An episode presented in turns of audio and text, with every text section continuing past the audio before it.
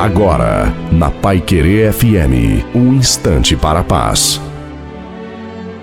Olá, aqui fala o pastor Wilson Tinoni. Um fazendeiro chamou o vizinho para pedir uma ferramenta emprestada. Ao chegar ao portão, o vizinho disse: Desculpe por demorar um pouco, eu estava fazendo minhas orações. O fazendeiro, sendo incrédulo zombador, perguntou: Como você sabe que Deus existe? O vizinho explicou: Veja ali na rua, um homem passou por aqui. Eu não o vi, mas sei que passou por causa das marcas que deixou de seus passos. Eu nunca vi Deus e nunca ouvi sua voz, mas ao olhar em redor vejo na natureza as marcas de sua existência.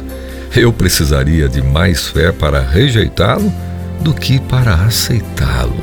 Ei, em todos os lugares, em todos os momentos, sentimos a presença de Deus. Como é maravilhoso estar dotado de uma fé simples. É como olhar para um relógio e certamente reconhecer que por trás tem uma engenharia, tem um relojoeiro.